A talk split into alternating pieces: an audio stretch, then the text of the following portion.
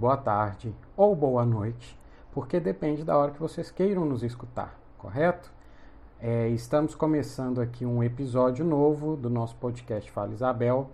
Hoje, na, no caso específico, a gente vai fazer um episódio menor que vai ter como tema de debate raça e racismo. Isso foi uma proposta que começou com o professor Indileci e eu, professor Everton, de Sociologia, também topei para que a gente pudesse fazer esse debate ou essa explicação um pouco mais conceitual sobre esses dois pontos, raça e racismo. É, então, bora começar a discutir. Eu espero que esse podcast hoje, né, esse episódio, possa ajudá-los em interpretar melhor um pouco da nossa realidade no, no campo racial, né, sobre tudo que atravessa as nossas vidas nessa discussão sobre raça e mais para frente a gente ainda vai ter outros episódios que também vão poder colocar alguns pontos importantes sobre esse tema, correto? Então, para a gente poder começar, é importante que a gente dê o conceito dessas duas coisas que nós estamos aqui dispostos a discutir: raça e racismo. Segundo o livro Racismo Estrutural, do Silvio Almeida, eu super recomendo que vocês possam ler esse livro ou pelo menos buscar alguns textos, alguns trechos, porque é muito rico em algumas coisas que a gente pode ir debatendo ao longo do tempo. Então, segundo ele, o conceito de raça, né, a gente pode sempre é, falar com mais segurança que o significado sempre esteve de alguma forma ligado ao ato de estabelecer classificações, primeiro entre plantas e animais, e mais tarde entre seres humanos. A noção de raça, como referência a distintas categorias de seres humanos, é um fenômeno da modernidade que remonta aos meados do século XVI. E aí a raça, então, ela vai sendo muito utilizada, principalmente na construção da ciência sociologia, porque a gente tem então demarcações de indivíduos de acordo com essa origem racial. Então a raça ela é um elemento essencialmente político, sem qualquer sentido fora do âmbito socioantropológico. Agora, na questão da construção do racismo enquanto conceito, a gente pode dizer que, segundo o livro, que o racismo é uma forma sistemática de discriminação que tem a raça como fundamento e que se manifesta por meio de práticas conscientes ou inconscientes que culminam em desvantagens ou privilégios para indivíduos a depender do grupo racial ao qual pertençam. Bom, galerinha, é, para discutir mais aprofundadamente essa questão do racismo, o Silvio Almeida ele, ele parte de algumas concepções. Aqui nesse podcast nós vamos falar da concepção individualista, da concepção institucional e da concepção estrutural. O que seria essa concepção individualista? É, Segundo o, o Silvio, o racismo, segundo esta concepção, é concebido como uma espécie de patologia ou anormalidade, é como se fosse uma falha de caráter, de ética ou irracionalidade, a ser combatida no campo jurídico por meio de aplicação de sanções civis, indenizações, por exemplo, ou penais. Está sempre, está sempre no outro que falha e que tem um erro, um erro de conduta e, e é, portanto, resolvido pontualmente com penalidades jurídicas. Mais uma vez, é, no campo do eu, que não erra com, com o outro e por isso não tem, respons é, não tem responsabilidade pelo fenômeno. Por isso, a concepção individualista pode não admitir a existência de racismo, mas somente de preconceito. Na lógica de um racismo estrutural, a gente pode pensar, por exemplo, a questão sobre o conhecimento de religiões né, que fogem à temática cristã europeia. Então, no Brasil, agora, no momento de pandemia, a gente teve a notícia é, vindo da Bahia, que é do dia 29 de julho, que os terreiros de Salvador eles seguiriam com as suas atividades voltadas ao público suspensas e né, as entidades dos terreiros, né, os, os responsáveis, colocaram falando que uma fala importante é os orixás pediram e nós seguimos. Um outro ponto muito importante que tem a ver então com essa questão do racismo estrutural é porque a ideia de retorno das atividades do, da liberação, né, que era definida lá em Salvador, ela não levou em consideração as particularidades das religiões, como é o caso, por exemplo, dos terreiros, né, onde as pessoas, por exemplo, é, elas precisam de ter manifestações não necessariamente cobertas com máscaras, ou principalmente por conta das, da dinâmica de aproximação ou não. Então, é, os responsáveis né, da, dos terreiros de Salvador é, argumentaram, por exemplo, que essa possibilidade de reabertura dos terreiros ela não atende à dinâmica particular dos terreiros, que então essa regulamentação da prefeitura ela foi simplesmente feita baseada em religiões cristãs. Olha que interessante. Isso é um ponto para a gente pensar sobre o racismo estrutural. Do racismo institucional, a gente pode pensar, por exemplo, a Lei 10.639, que obriga a, o ensino de é, questões ligadas à cultura e história africana né, e afro-brasileira na educação básica brasileira. Essa é uma lei, mas a lei ela é de fato efetivada, ela de fato acontece?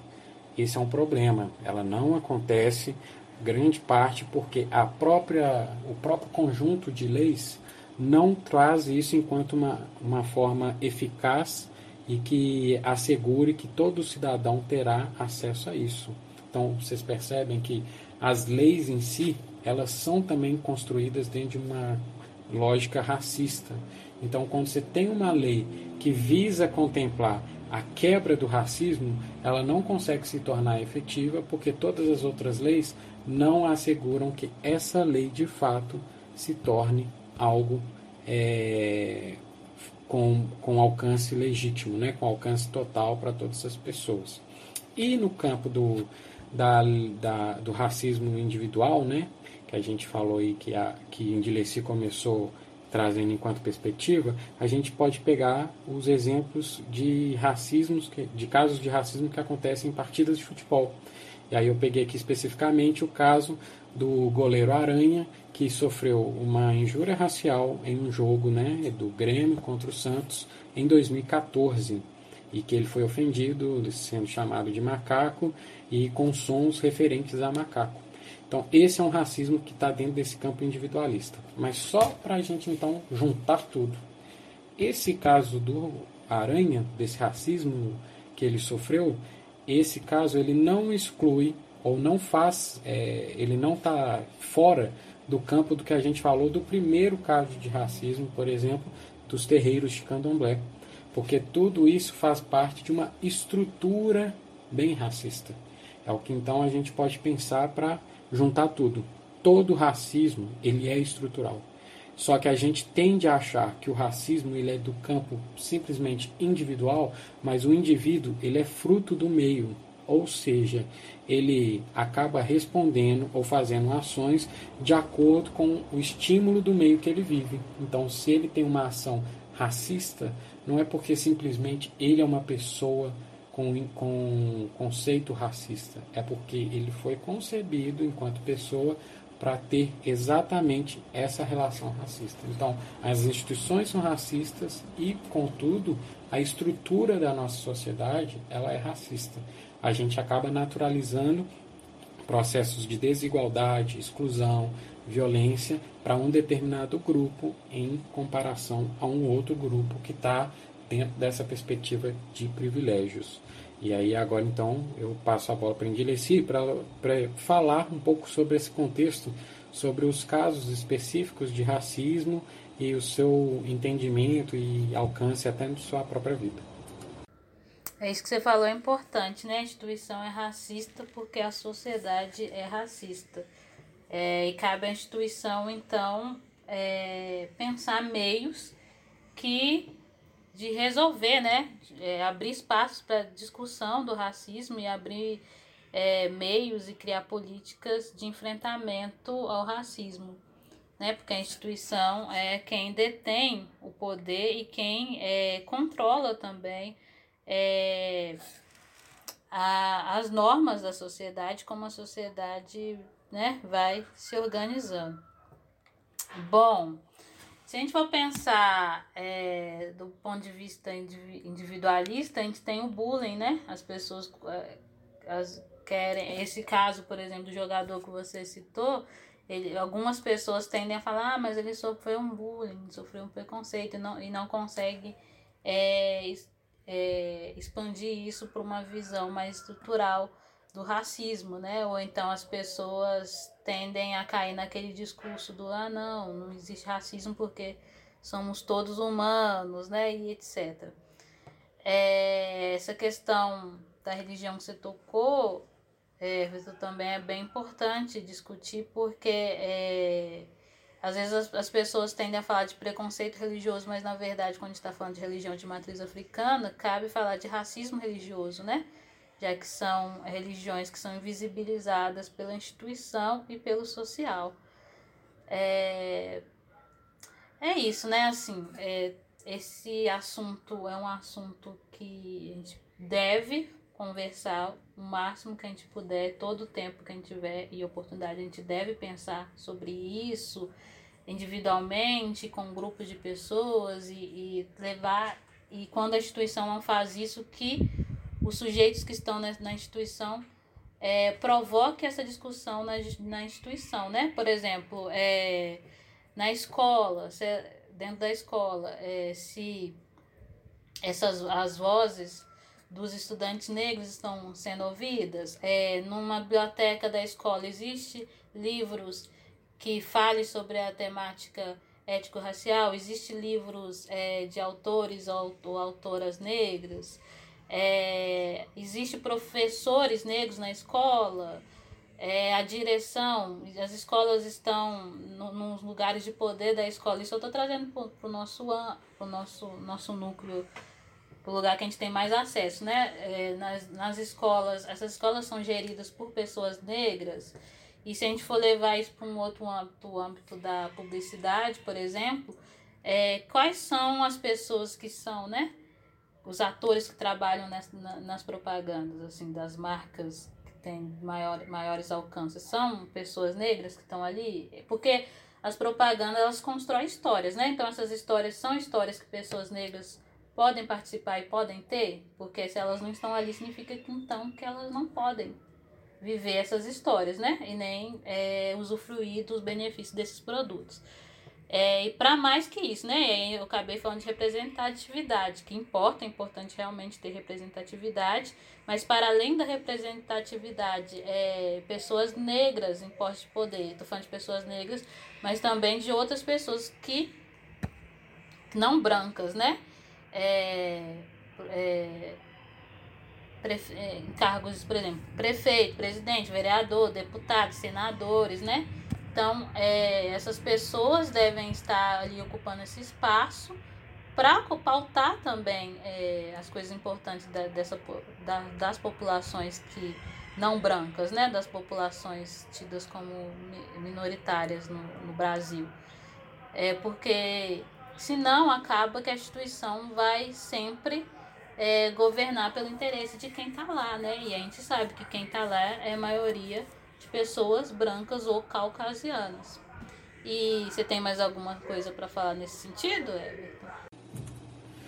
Muito legal essas, essas reflexões. Eu acho que a gente pode só ir concluindo, porque, como se falou, é um tema muito abrangente. Só para vocês terem uma noção, se a gente é, pudesse gastar todos os nossos podcasts nisso, isso ainda não seria suficiente para falar de tantas coisas como deveríamos falar. Mas focar nesse assunto de representatividade e identidade são pontos muito importantes e que principalmente faz parte da circunstância de vocês enquanto jovens dentro da escola.